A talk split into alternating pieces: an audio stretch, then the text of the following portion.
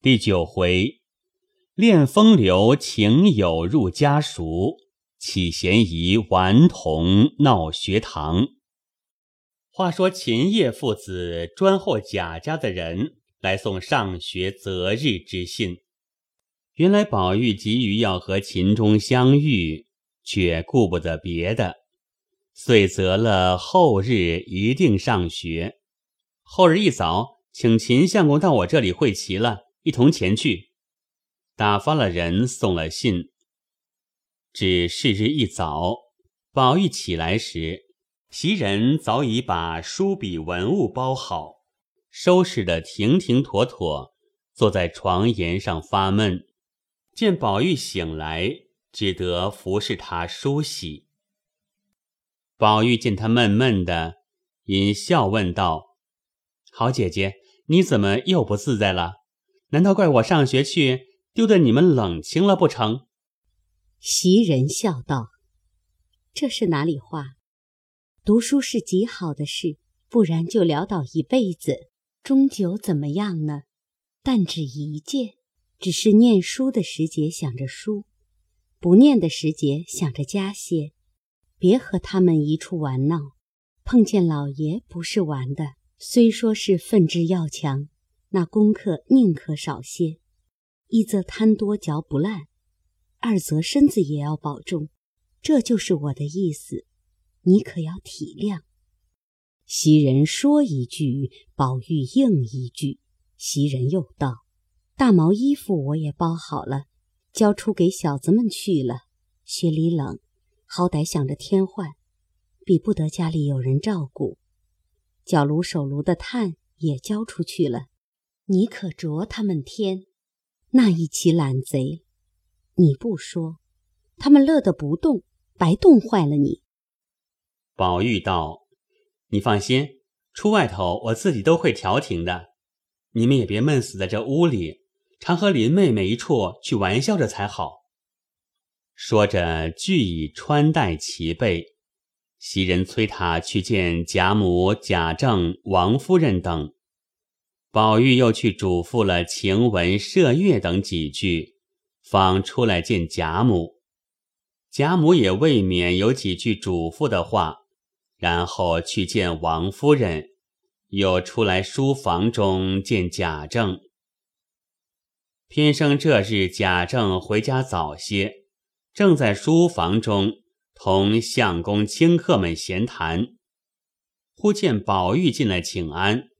回说上学里去，贾政冷笑道：“你如果再提上学两个字，连我也羞死了。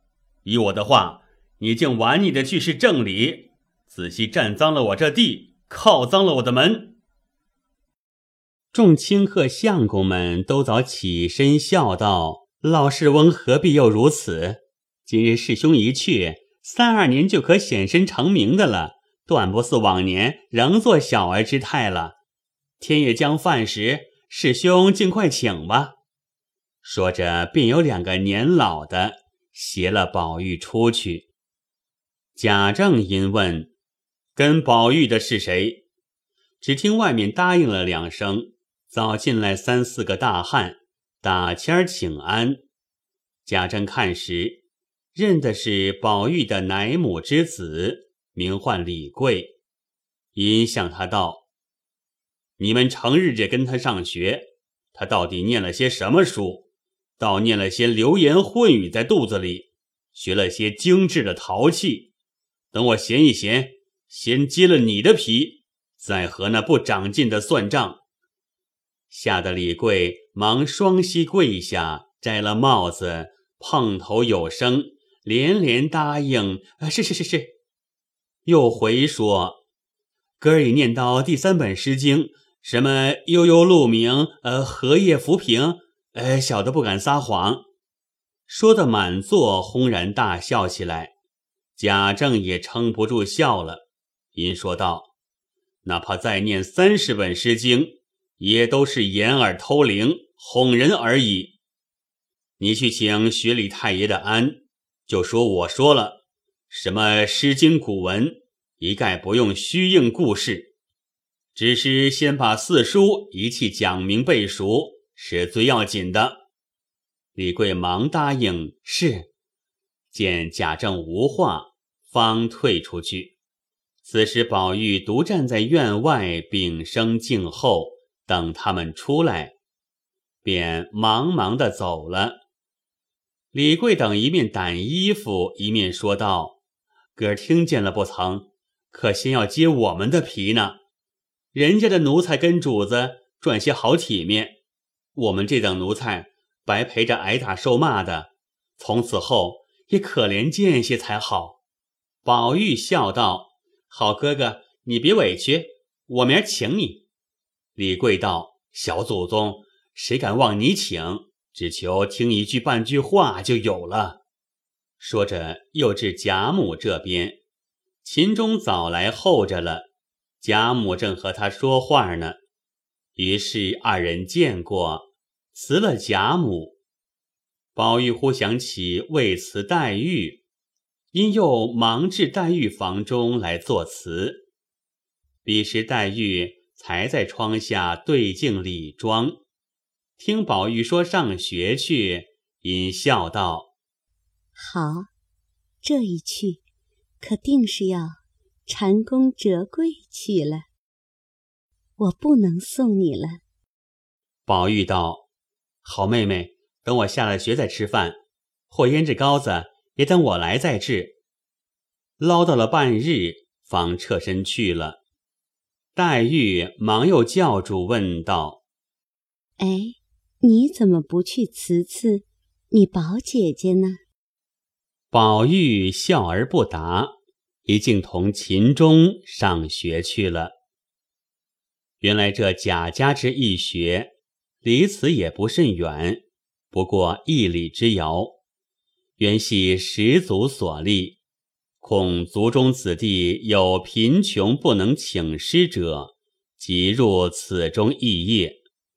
凡族中有官爵之人，皆供给银两，按奉之多寡帮助，为学中之费。特供举年高有德之人为署长。专为训课子弟。如今宝琴二人来了，一一的都互相拜见过，读起书来。自此以后，他二人同来同往，同坐同起，愈加亲密。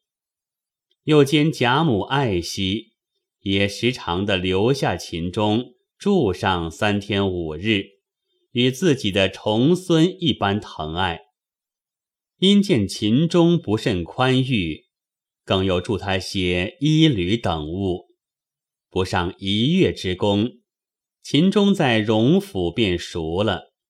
宝玉终是不安本分之人，竟一味的随心所欲，因此又发了脾性，又特向秦钟巧说道：“咱们两个人一样的年纪，况又是同窗。”以后不必论叔侄，只论弟兄朋友就是了。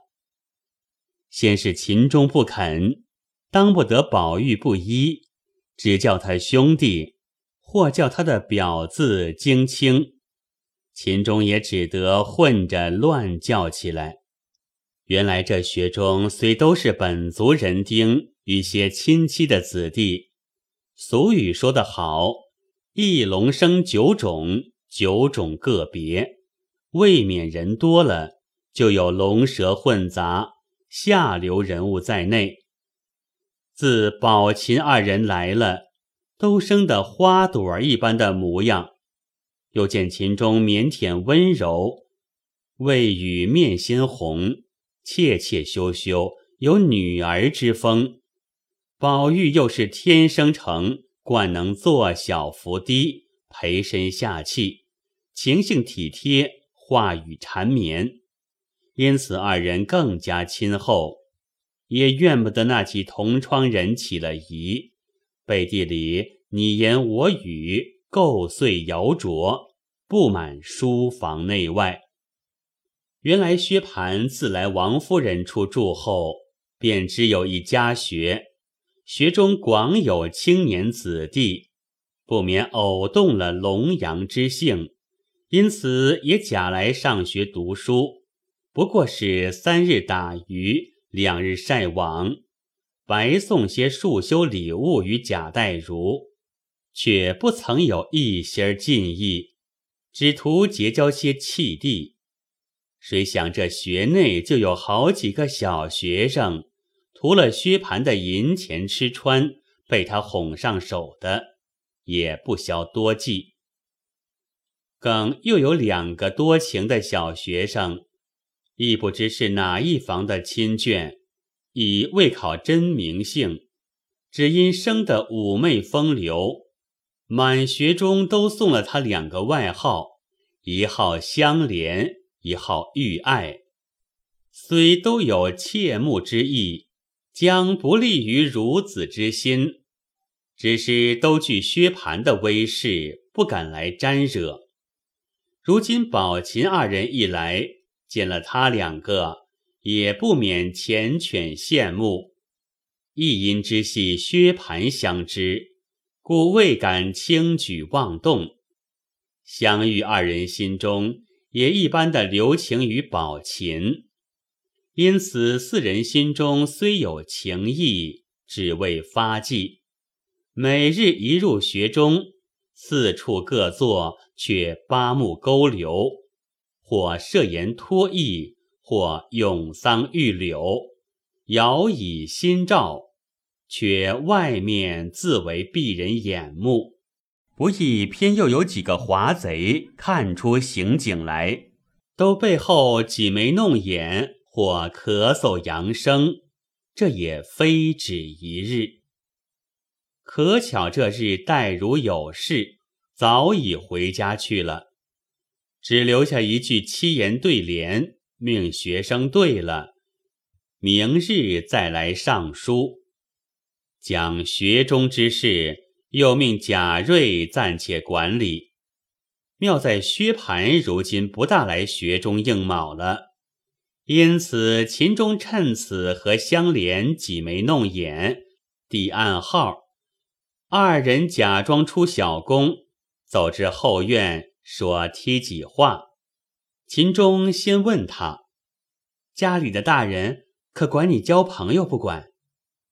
一语未了，只听背后咳嗽了一声，二人吓得忙回头看时，原来是窗友名金荣者。相连有些性急，羞怒相激，问他道：“你咳嗽什么？难道不许我两个说话不成？”金荣笑道：“许你们说话，难道不许我咳嗽不成？我只问你们，有话不明说，许你们这样鬼鬼祟祟的干什么故事？我可也拿住了，还赖什么？先得让我抽个头，咱们一声不言语，不然大家就愤起来。”秦香二人急得绯红的脸，便问道：“你拿住什么了？”金荣笑道。我现拿住了，是真的。说着，又拍着手笑嚷道：“贴的好烧饼，你们都不买一个吃去？”秦钟、相连二人又气又急，忙进去向贾瑞前告金荣，说金荣无故欺负他两个。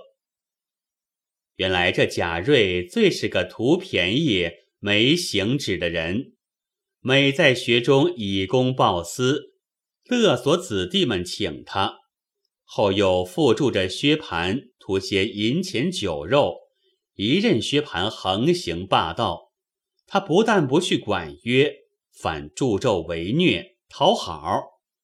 偏那薛蟠本是浮萍心性，今日爱东，明日爱西，近来又有了新朋友。把相遇二人又丢开一边，就连金荣亦是当日的好朋友，自有了相遇二人，便弃了金荣。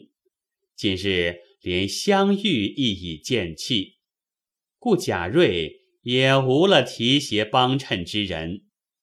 不说薛蟠得心弃旧，只愿相遇二人不在薛蟠前提携帮补他。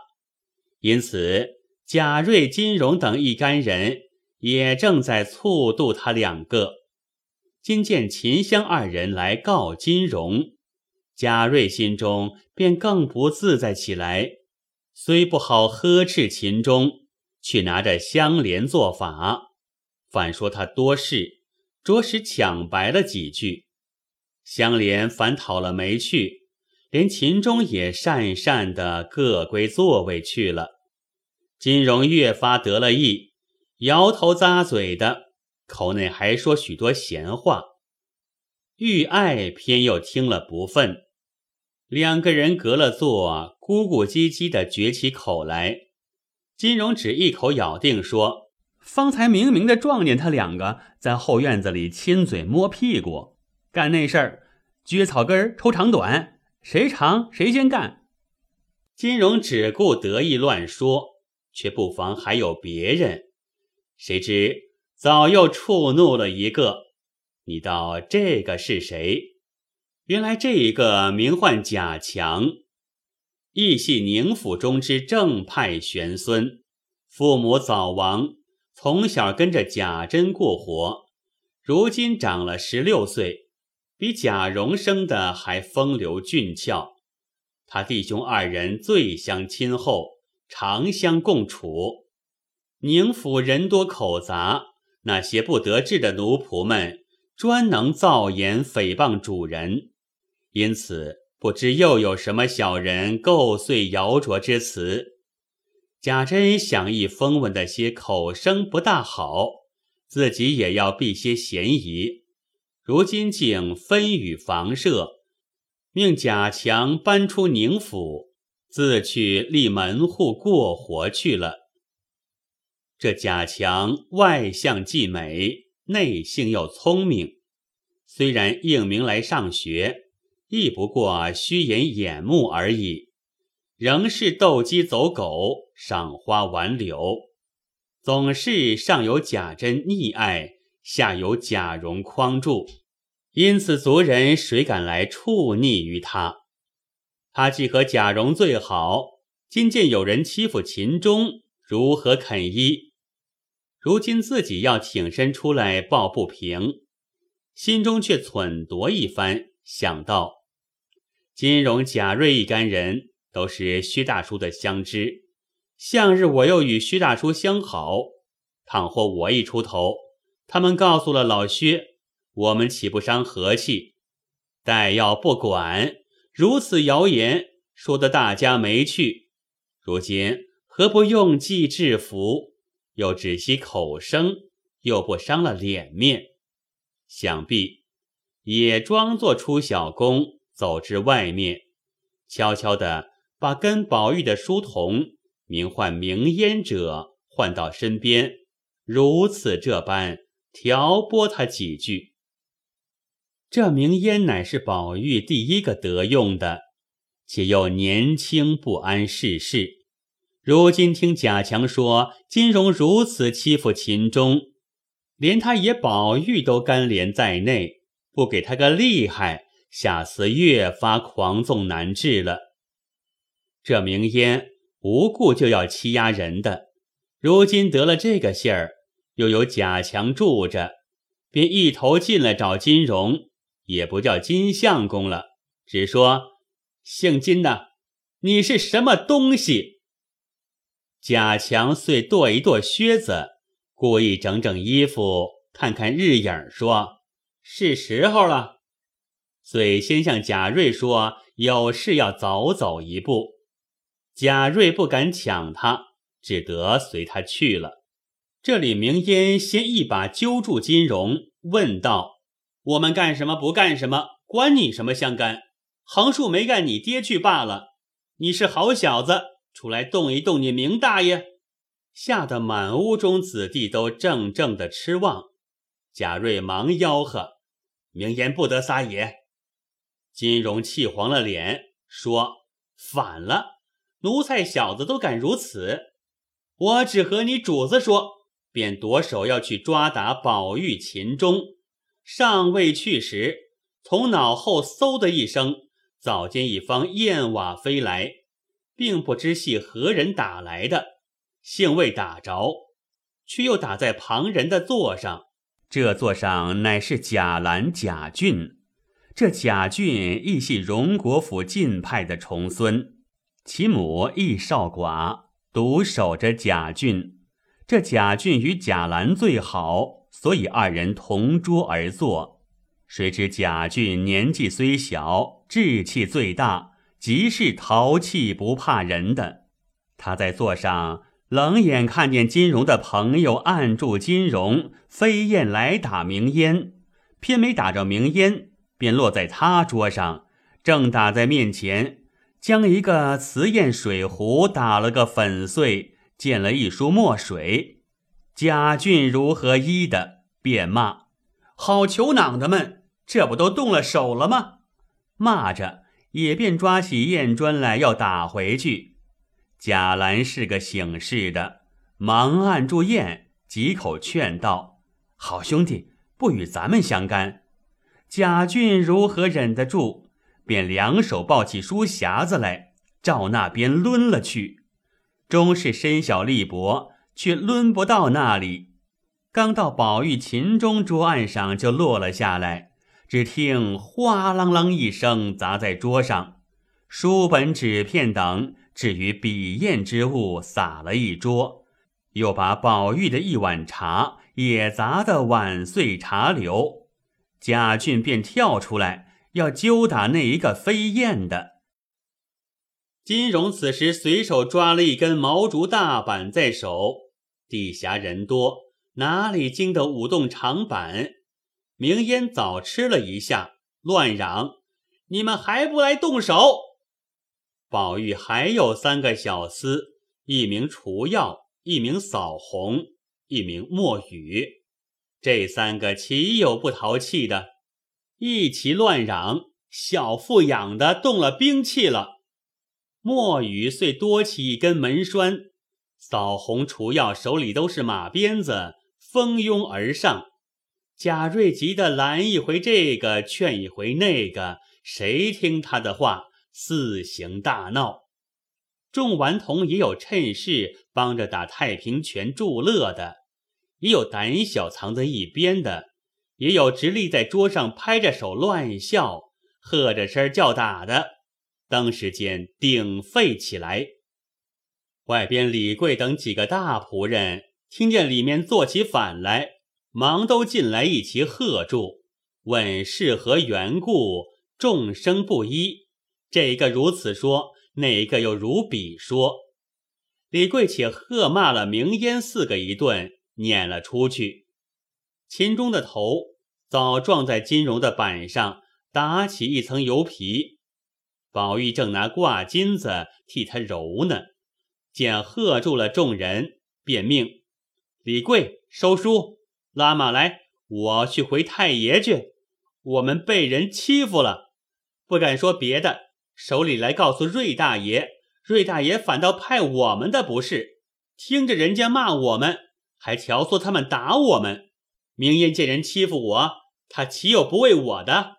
他们反打火打了明烟。连秦钟的头也打破了，还在这里念什么书？明烟他也是为有人欺负我的，不如散了吧。李贵劝道：“哥儿不要太性急，太爷既有事回家去了，这会子为这点子事去聒噪他老人家，倒显得咱们没理。依我的主意，哪里的事哪里了结好，何必去惊动他老人家？这都是瑞大爷的不是。”太爷不在这里，你老人家就是这学里的头脑了。众人看着你行事，众人有了不是，该打的打，该罚的罚，如何等闹到这步田地还不管？贾瑞道：“我吆喝着都不听。”李贵笑道：“不怕你老人家恼我，素日你老人家到底有些不正经，所以这些兄弟才不听。”就闹到太爷跟前去，连你老人家也是拖不过的，还不快做主意，思落开了吧？宝玉道：“思落什么？我必是回去的。”秦钟哭道：“有金荣，我是不在这里念书的。”宝玉道：“这是为什么？难道人家来的，咱们倒来不得？我必回明白众人，撵了金荣去。又问李贵：“金荣是哪一房的亲戚？”李贵想了一想，道：“也不用问了。